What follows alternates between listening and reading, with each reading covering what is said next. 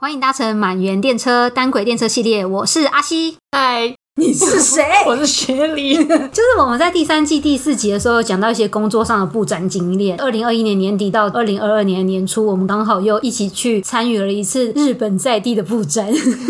我觉得这次我们真的可以形容是历劫归来吧。嗯，因为除了就是工作时间非常长以外，这是应该是我们史上最寒冷的布展经验。但是我展场的组长他说，他们有一次去巴黎，巴黎的百货公司的地板是金属地板，那个金属地板在还没有开幕之前，那个百货公司也不愿意开暖气，所以他说， 他说那应该是他经历过也是数一数二严苛的环境。前几天我就跟薛礼说，哎、我们快点要来录这个布展主题，然后薛礼就跟我说，就是我觉得我除了冷什么都不记得了这件事。 这次的展览主要是在清水寺跟二条城。最近几年，京都除了这两个地方，还有像其他像平等院那些寺庙，都蛮常跟一些艺术单位跟一些公司合作。其实京都这几个虽然看起来是非常有历史的寺庙，可是其实还是蛮多艺文活动。我们这次去清水寺布展，算是他们在奥运之前，二零一七年就把清水寺关闭起来做维修。你猜这次清水寺维修花了多少钱？清水寺维修花了多少钱？对，三亿。四十亿。 哎、有哎、我看到也是觉得好惊讶哦。他说那个清水舞台的那个地板的块木都全部换成新的了。哦，是哦，你后来有在展览期间买票进去清水寺看吗？有有进去，但是那时候已经傍晚，所以完全看不清楚、哦新的清水舞台长怎 样。你完全没有看到钱花在哪欸 这一次维修之前，就是五十年来才维修了屋顶，所以就觉得哦，好像是一个蛮重大的维修。这一次为什么讲到我们的工作是历劫归来，就是因为算是五年来，就是京都又难得有一个比较大的雪，这个雪的量已经大到堆积在屋顶上，算是五年来终于又出现了雪晶阁跟银白清水寺。在工作的时候就看到很多观光客这样啊，好美好美，然后我们就在那边冷的要死。啊 我没有看到白色清水寺。我也没有看到雪晶格，其实虽然有，好像可能一天就融掉了。嗯哦这次下雪还有造成就是新干线大延迟，你有被延迟到 吗？有延迟了快一个小时吧，天只有我是早上自己去，其他人都是前一天就先出发先出发到那边先住这样子，然后就我一个人迟到。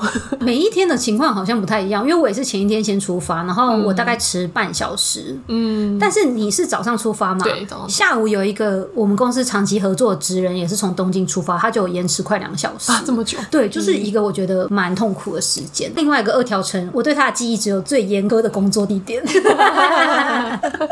那我们这次在出发之前，这两个地方都是有名的文化遗产。我后来才发现，其实各个地方的展览都会由当地的新闻媒体，不能讲赞助，应该是协力厂商，很多都是新闻团体。像我们这次去办展，他们就会发给我们一个工作规范，因为这个工作规规范，我觉得非常的日式。所以我想来分享一下这个工作规范。我觉得这个工作规范就是一个各种恐吓。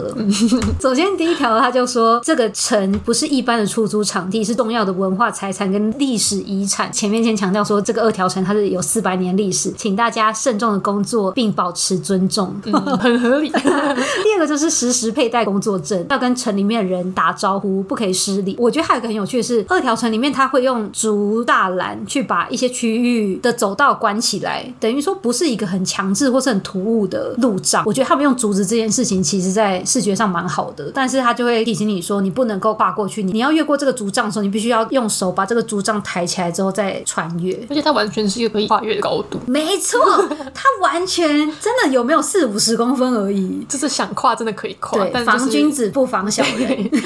在第二条就恐吓说，只要有一个城的工作人员抱怨的话，这个项目就会即刻暂停。非常 恐吓。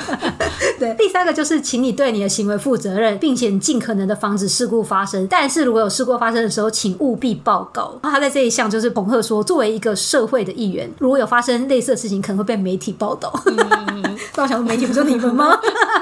接下来会讲工作时间，原则上像二桃城这样子的地方是早上八点四十五到晚上六点，主要其实还是会请大家注意不要影响到游客参观。有一些真的好以客为尊哦，因为他会说让游客走在中间，工作人员请靠边行走， 请不要把东西留在公共走道上什么。这个我觉得算是蛮可以理解的，就有一个蛮困难，就是请不要三心二意的回答个人的问题。请不要三心二意的回答个人的问题， 请用心心专注来访的旅客们。好像有说到，就是你你不能说不知道之类的是吗？对对就是要好好回答。对，不可以有含混不清的东西。城内驾驶车辆请非常小心，还好我们都不会要要。要开车。对，他说请注意不要踩到城各处的苔藓，我觉得这个真的很容易会没注意到、欸。第六条是请贯彻保护措施，防止损坏。贯彻保护措施这件事情，我觉得在日本各处搬家真的还各有种什么养生，全部都会铺好铺满，大家才会开始搬东西。他还有提到，就是里面会有许多阶梯，然后你有可能会在黑暗的地方工作，请多加注意。我觉得他提到这黑暗的地方，是因为他们的门窗也都并不会时常敞开，所以有时候进去一个空间真的黑到爆、欸，嗯真的接下来是请彻底执行文化财产的保护。有时候看到最后，我都觉得不是有点重复了吗？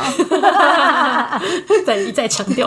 哦，这个就是学理印象有比较深的。他说，任何东西都不可以靠墙，也不可以拖行。搬东西请务必用抬的。如果在你脚边发现任何钉子、螺丝跟电线的剩余材料，都请你捡起来。我觉得不要把东西靠墙这件事真的会特别留意耶，因为我觉得这已经有点算是反射动作。嗯，会不敢碰到周遭。接下来是，请在指定的区域内吸烟。吸烟区主要是提供给一般游客使用，请分散使用，不要密集占用。哦真的耶，我们是很容易密集的感觉。对啊，工作团队很容易密集占用吧。接下来是城内禁止饮水，这是我觉得不止饮水，禁止饮食，你只能在特定的地方进行水分补充。我觉得这个非常不人道。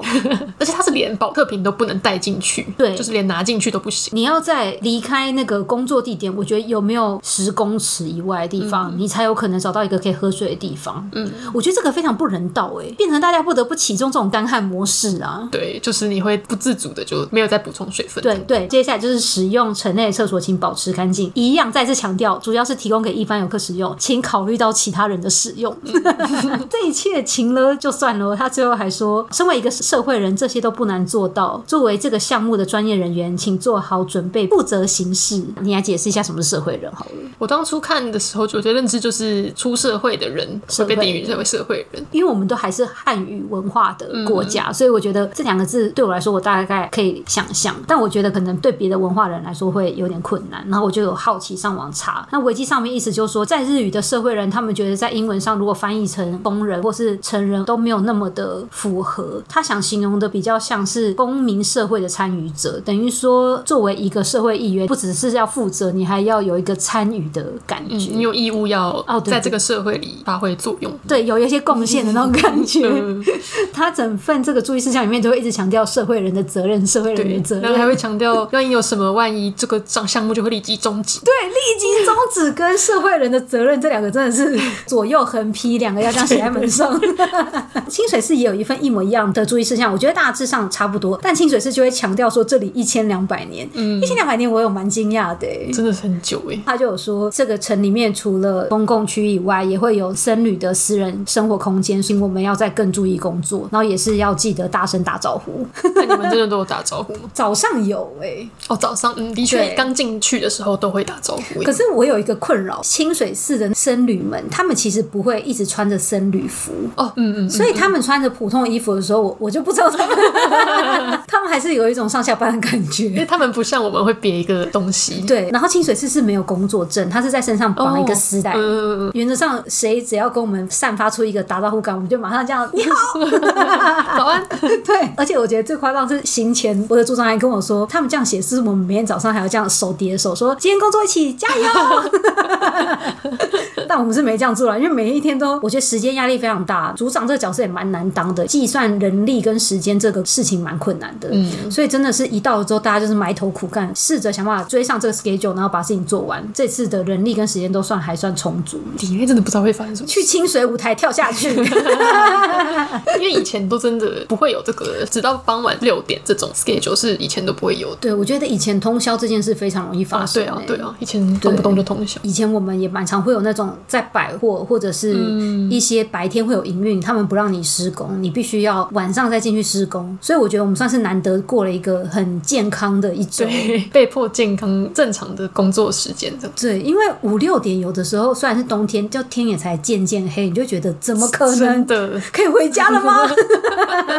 这次的行前会，因为这个合作机会非常难得，加上这两个地方是真的很有名的古迹，所以行前会上就是有蛮多讨论，例如非常。常强调，在这个场地里是不可以使用剪刀跟美工刀。但我觉得这件事情对我们来说真的非常的困难。嗯，我们超常需要切割一些小物、补东西或什么的。对，监制来量啊，或是定位之类的都哦，会需定要。位，嗯，薛丽讲的定位就是，例如有好几个作品，那我们想要放的指示牌都想放在一样的地方，那我们就会准备一些板材去切，可能例如五公分一条，公分一条，那大家就会拿那五公分去贴这个指示牌的位置，这样确保所有的作品都是在一样的相对位置可以看到指示牌。所以其实我们还是有蛮多事情会需要现场，这样不能算加工哎、欸，现实场作嗯对，另外，我们很常失做的事情就是，我们很常会需要在投射灯上面多加一些遮射片，或者是用一些黑色胶带去把电线或是螺丝遮起来。像这些小调整无可避免，所以行前会讲到这件事情的时候，就有蛮大的讨论，因为有可能我们的老板也习惯现场做很大的调整。对他可能会觉得为什么不行？他可能会想要把整个箱子变成黑色，又再变成白 色。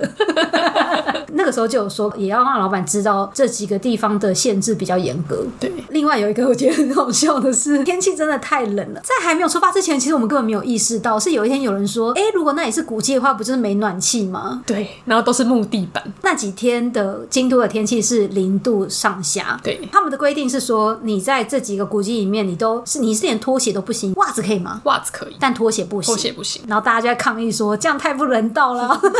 就怎么连拖鞋都不给穿这样子？ 这个案子的负责人就去跟这个单位协调说，那这个拖鞋可以 吗？对，如果不行的话，那哪些可以呢？对 对对，对所以行前就这样紧急又在帮大家订了很多鞋套，那就种是保暖袜套。哦对增温袜套那一种，对然后下面还有防滑的那种。哦对耶，我觉得防滑其实也蛮重要的。对，我也觉得防滑蛮重要的，但是那个东西真的是一穿上去之后很像忍 者，对，而且其实到现场之后还是有人穿拖鞋，就是自己偷跑。但他们就是穿那种可能真的很布的，但我觉得那些东西都没有用，我觉得暖暖包才是最对，重其实要的。到后来还是觉得怎么这么冷，但脱掉又真的觉得哇、还是更冷。哎、没有真的差很多，但是有了那个增温袜套，都还是觉得不太够用。对，我觉得有一种通电的可能是最好的 你。说让它真的就是这样加热，对对对对，哎、这种时候我真的好敬佩那些冬天的屋外公司的人。对啊，我们到底经历了什么？而且你打开那个天气的 app，然后你就看到体感温度负六，你就想这个世界我真的懂吗？ 因为我们这次的展览算是合作展，就有一些是跟京都当地的职人一起创作，有一些是我们自己设计。这样印象蛮深的是，我们特别请了一个专门在运输艺术品的单位，把东西载去京都。嗯，然后他们那个车跟他们的保护材来，我就真的觉得哇，好厉害哦！就他们连胶带都有自己的胶带。哦，然后他们就帮我们把整车的东西这样连夜开去京都，哇，就从东京这样运去。，对哦，行前你要讲我们公司打包道具有多发疯吗？你是说整套每一个都新买的等这件事？还有每一个都写名字。哦，对， 每个都做一个小标签。 在这次出发之前，因为有两个场地，所以他们可能一个场地就准备了四大行李箱。总之，我们公司只要不管去哪个国家，都一定会准备整箱的哦工具。工具然后这些工具就是大大小小，就是你可以想象剪刀、美工刀这些基本的以外，我觉得日本非常仰赖他们自己的胶带。对，这个真的是没有不行。 对，然后不同强度的胶带以外，还有不同强度的双面胶，各种什么切割垫啊、直尺啊，然后各种长度，三十公分直尺、六十公分直尺，还有各种就是例如鞋套、清洁用具，嗯，全部就会这样疯狂打包。最发疯的事情是我到现场之后，我拿起每一把剪刀，上面还有我们公司的名 字，能想象他们有人在那边打标签，然后把它套上 去，一个一个这样贴。对，然后每一个工具再用那个夹链再包起来。我对对对对对发。疯哎、怎么不好好上班，在那边搞这些啊？但其实真的整理的还不错，每天结束都要把它收回行李箱，可能会有好很多吧。如果真的有做这件事的 话，对， 但是一开始真的还是会一直问那几个打包同事说：“哎、那个什么时候对，在哪？”没人知道那些东西都在哪。你这次有感觉到离开东京，即使我们到了一个我们想象是也是一个蛮大的城市，但是其实很多东西买不到。不像什么，例如他们那时候要去雷切的时候，京都的 Tokyo Hand 是买不到亚克力，他们是去像哦是 Home 哦 Center 的地方买的、哦，原来没有卖亚克力。对，我很惊讶哎，我就有问在大阪念书的，他们就说没有像东京那么好买。嗯，对我以为我也意外，因为在东京，你真的是什么东西都是去 Tokyo Hands 买嘛。我们现场有一些紧急要追加，像螺帽或是牙棒，他们就是冲去那种 Home Center。嗯，所以我的那个组长就一天到晚都在查哪里有卖什么，然后打电话去问。哦，而且我们又是年始年末，我们都不知道哦那对家对店对开了没，还开了还关。我有记得那个把灯光换颜色，那叫什么？调调色色面温的，对，桃色湾的塑胶片，他们是直接去跟灯光相关的那种，也不算量贩店，但有点也不是五金行哎、呃直接卖设的这种备设备的对，有点店像这种就是非常专业的地方去找，因为在东京的话就直接也是 Tokyo Hands 买就好了。有一天，就是老板看完，想要在其中一个小的展台里面加一块黑色的亚克力，坐哦对三十分钟计程车去买一块亚克力回来，真的超夸张的。真的真的，京都跟大阪也很多艺术大学，所以我一直以为资源的取得会一样容易，但我这次有一点惊讶。还是其实 Home Center 比较好买，够大，然后卖的东西够齐全。好吧，那我们下次我要不知报道名参加去 Home Center。对， 想要去去看。组长每去一次 Home Center，他的设备就会越来越多。 因为这一次的寒冷真的超乎我们的想象。我的组长，我们一开始是在清水市工作，然后他每一天都会要去 Home Center 买各式各样的东西，例如角铁，教铁，嗯，对，然后他每次去就会开始多一件羽绒外套啊，多一 个比较夸张的鞋套这样。每天都升级一点点。 对，但我那时候有点惊讶，清水市的那个暖暖包暖暖包是公司用公费买的，可是薛林那时候在二条城，你们的不是的， 我们的不是，我们的是有一个人自己去全家买的，有点不知道那个是他是他自己买的还是用公费买，不知道能不能用这样。一个地方在清水寺，一个地方在二条城嘛。然后二条城其实周遭比较活络，嗯，就你可以在附近就有便利商店，但清水寺没有。哎，这也是清水寺，好像不能叫 Uber Eats。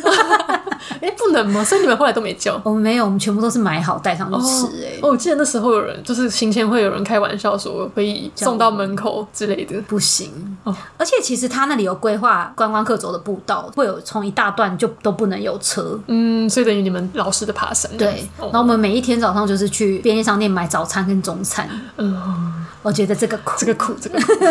虽然我们也是只吃那个有点像松木的地方，哦，就是连锁对，快连餐锁店。快餐，对，东京跟京都的距离不算非常远，嗯，就是如果说你开巴士，可能七八个小时还是到得了。但是因为我们公司这次可能会送十几二十个同事去京都，其实人蛮多的，对。然后我那时候就想说，公司该不会要开游览车把他带去？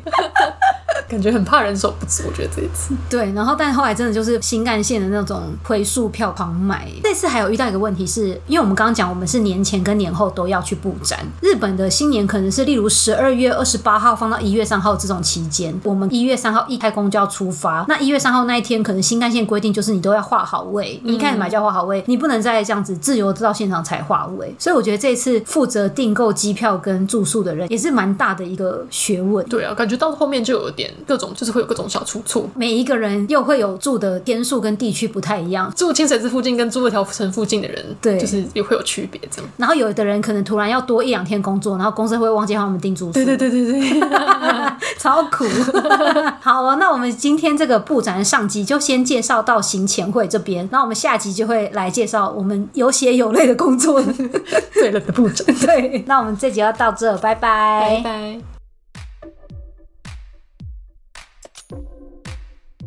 你真的在古迹里面没有暖气就算了哦，那个洗手台的水，哦，每一次去上厕所都酷刑哎、真的。